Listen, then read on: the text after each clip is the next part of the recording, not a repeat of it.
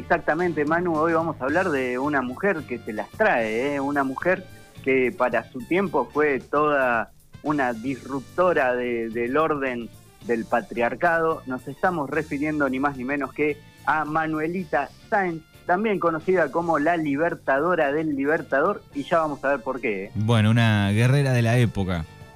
Exactamente, una mujer que se salió de todos los paradigmas de ese tiempo y bueno, lo tuvo que pagar bastante caro. ¿sí? Vamos a ver que fue una vida totalmente consagrada a, a, un hombre, en particular el libertador Simón Bolívar, y a una causa, que fue la revolución de independencia de América Latina. Y también, obviamente, luchar contra las estructuras bastante machistas de esa época, ya lo vamos a ver en detalle. Bien, perfecto. Eh, ecuatoriana ella, ¿no? Exactamente, nacida en Quito en 1797, por aquel entonces Quito pertenecía al virreinato del Perú. Eh, resulta que es hija de un español de apellido Sáenz, que ya tenía un matrimonio establecido, pero se enamoró de una quiteña, que resultó ser eh, una dama de apellido Aispuru, que es la mamá de Manuelita, o sea que su ya nace, digamos, Manu, como se decía en aquella época, hija del pecado, ¿no? Porque es hija de una relación ilegítima, o sea que ya eh, para los cánones de la época su apellido ya aparece manchado, ¿no? Eh, si bien su padre se lo otorga, ¿no? La reconoce, pero es eh, una relación que no pasó por el matrimonio, por lo tanto, imagínate en aquella época era algo bastante grave. Em, ya desde pequeña su padre decide darle la mejor educación que puede, por eso la manda a, un colegio de monjas. Eh, la idea era, era, que le enseñaran buenos hábitos, pero además no solamente aprende eso Manu, sino al parecer Manuelita desde chiquita era una lectora voraz aprende a, leer y escribir a una edad muy, muy temprana y mm, de alguna manera eh, las madres superiores se quedan asombradas por su inteligencia y por su vivacidad. Este, resulta que los veranos cuando llegaban las vacaciones se iba a la casa de sus abuelos maternos. La mamá de Manuelita muere cuando ella es muy, muy pequeña. Y en la casa de los Aipuru, eh, que queda ahí en las afueras de Quito, eh, se transforma en una especie de centro de conspiración de los patriotas americanos. O sea, ya a la edad de 9, 10 años, Manuelita, si se quiere, empieza a, mamar y a, picarle un poquito de esta idea de, la revolución, de la independencia. Este, sus abuelos, em, que, eran de una familia pudiente, eh, le asignan dos criadas eh, africanas, ¿no? En, en, esa época estaba en boga todavía la esclavitud. Y Manuelita, lejos de tratarlas como una esclava, las convierte en una especie de hermana para ella, ¿sí? O sea, son dos mujeres estas negras que las van a, la van a acompañar a Manuelita durante toda su vida. Un hecho que la va a choquear totalmente es que cuando tiene 12 años estalla una revolución en Quito contra el, virrey de aquel entonces.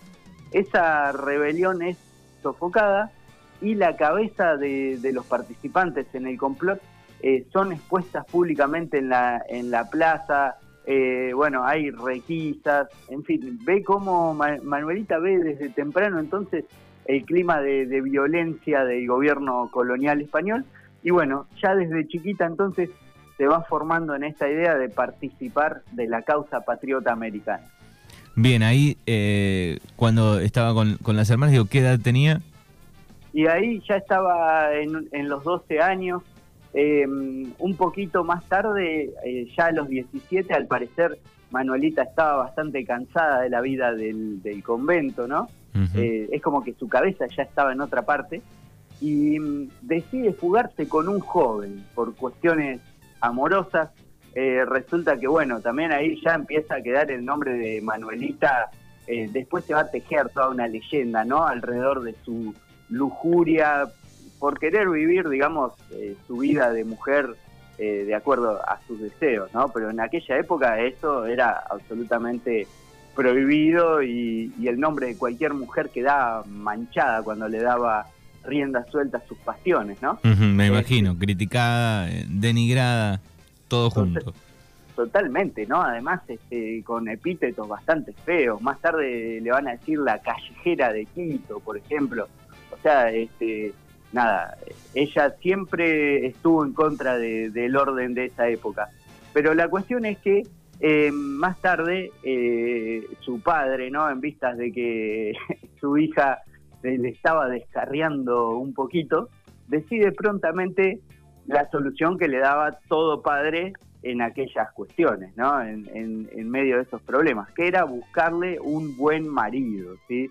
Y bueno, este, por ahí, por la zona de, Quito, andaba un médico inglés de apellido Thorne, eh, de, muy buena reputación, un gran profesional, como 20 años mayor que Manuelita. ¿Te acordás, Manu, que en esa época además de que los matrimonios eran obligados, no les importaba en absoluto la diferencia de edad, ¿sí? no, no tenían ningún drama en casar a chicas de 15, 16, 17 años con hombres de más de 40, ¿no?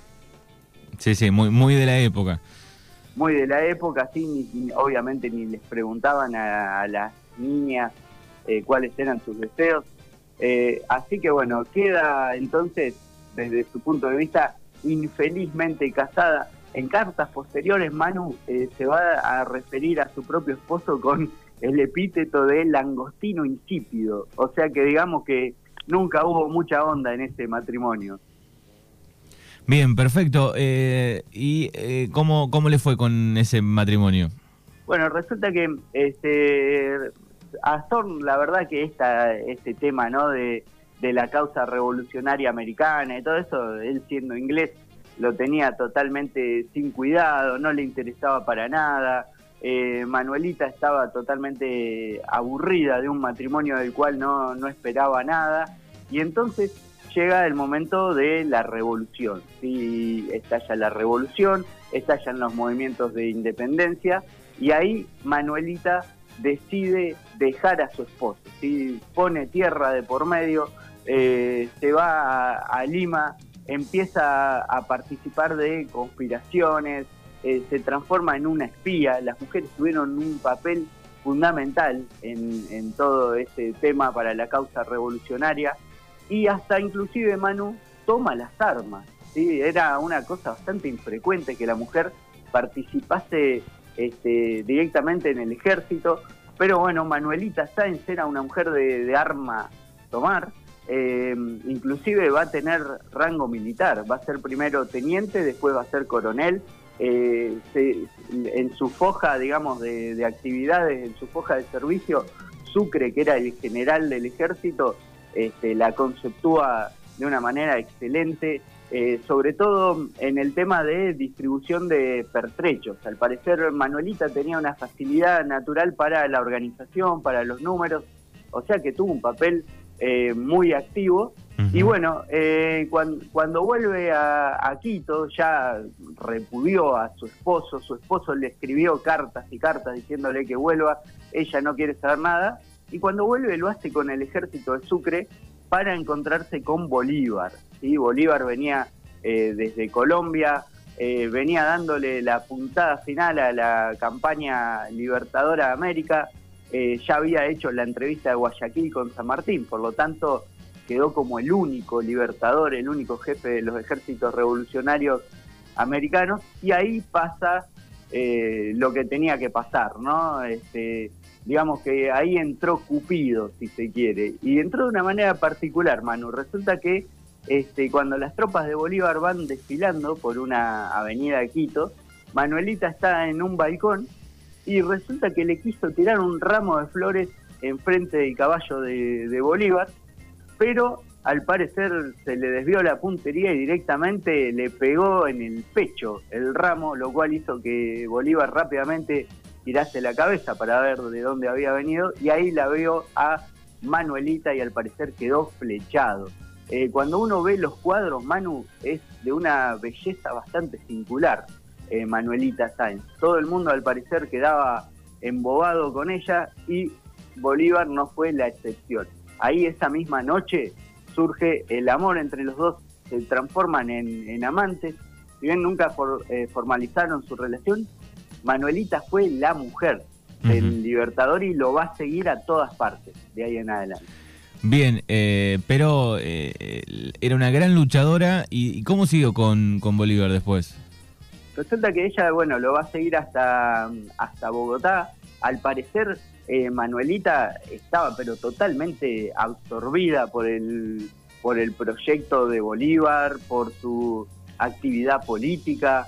Eh, bueno, ella había participado ya en el Consejo de Guerra de tres grandes batallas que fueron este, Junín, Ayacucho y Pichincha, ¿no? O sea que ya tenía mucha experiencia militar, además le interesaba eh, muchísimo todo el tema del conventillerío político de la época. Lo, empezó a acompañar en, las campañas, digamos.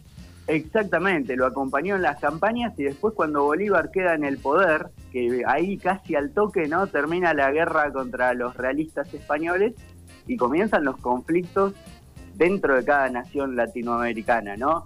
Es como que se terminó de pelear con España y al toque empezaron este, las guerras civiles. Y bueno, ahí también lo, va a acompañar a Bolívar. Al parecer, Manuelita tenía un sexto sentido para la política, ¿no? Todo el tiempo le decía, mirá, este va a tramar algo en contra de vos y las cosas se, cumplían.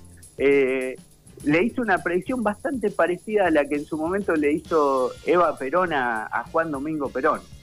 Eva Perón en cierto momento le dijo que sus propios compañeros de armas los militares lo iban a traicionar y lo iban a intentar sacar del poder. Bueno, algo parecido le dijo Manuelita a Bolívar respecto a Francisco de Paula Santander, que había sido uno de los principales colaboradores de Bolívar, pero que Manuelita intuyó que lo iba a traicionar, que se le iba a dar vuelta, y Bolívar al parecer hizo caso omiso y la misma Manuelita le terminó salvando la vida. ¿Por qué? Porque una noche de Bogotá eh, se, juntaron un grupo de conspiradores al mando de Santander, se metieron dentro de la residencia presidencial para asesinarlo a Bolívar y Manuelita logró este, distraerlos, logró escabullirse y desviarlos del salón donde estaba Bolívar. Bolívar termina saliendo de la ventana y ese día, si no es por Manuelita, eh, Bolívar hubiese sido asesinado. Por eso el mismo Bolívar la distinguió con el nombre por el cual se la conoce, que es la libertadora del libertador. Qué bien, bueno, ¿y cómo termina? Eh, ¿Termina exiliada? Eh, ¿Cómo termina? Eh? Sí, la verdad es que, bueno, la relación este, no duró tantos años porque Bolívar muere bastante pronto y bastante joven, ¿sí? Bolívar muere, si mal no recuerdo, alrededor de los 45 años de edad, en 1830, y bueno, cuando muere Bolívar, los que se hacen del poder son sus enemigos políticos. Por lo tanto, eh, sobre Manuelita lo que cae es el escarnio público. ¿sí? Eh, hasta ahí había sido como una especie de protegida por Bolívar y ahí empiezan a reciar todas las críticas. Acá es donde se le empieza a decir la, callejera de Quito o la ramera, bueno, con, palabras bastante eh, feas, ¿no? Sobre su, sexualidad también.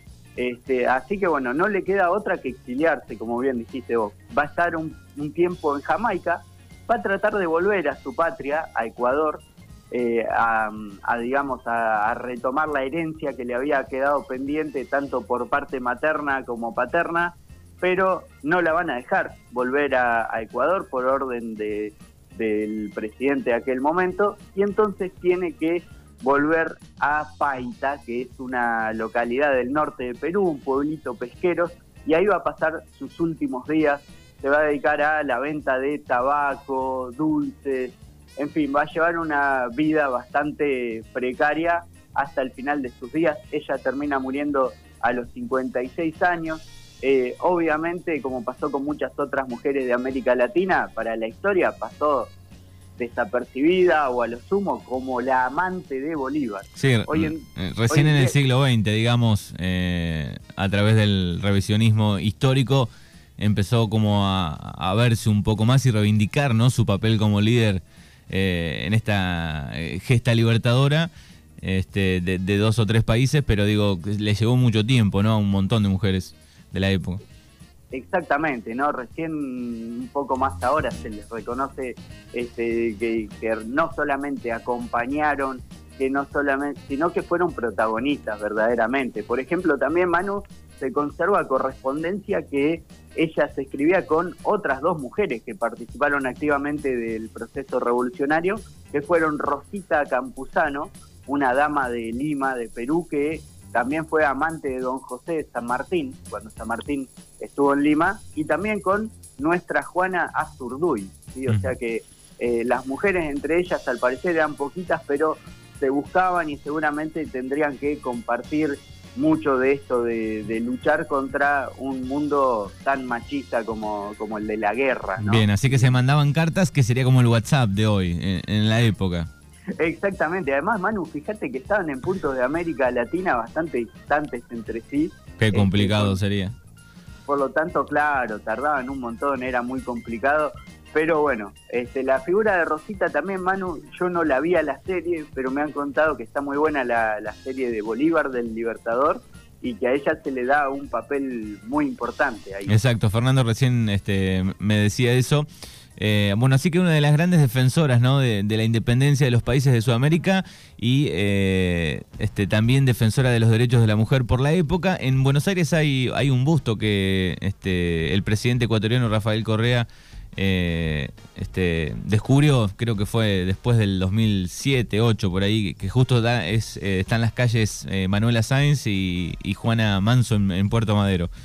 Exacto, ahí cerquita del Puente de la Mujer hay una galería ¿no? de bustos de mujeres importantes de la historia argentina y americana, y ahí entonces está reconocida Manuelita Sáenz. Bueno, muy bien, lindo repaso de esta guerrera sudamericana, podemos decir.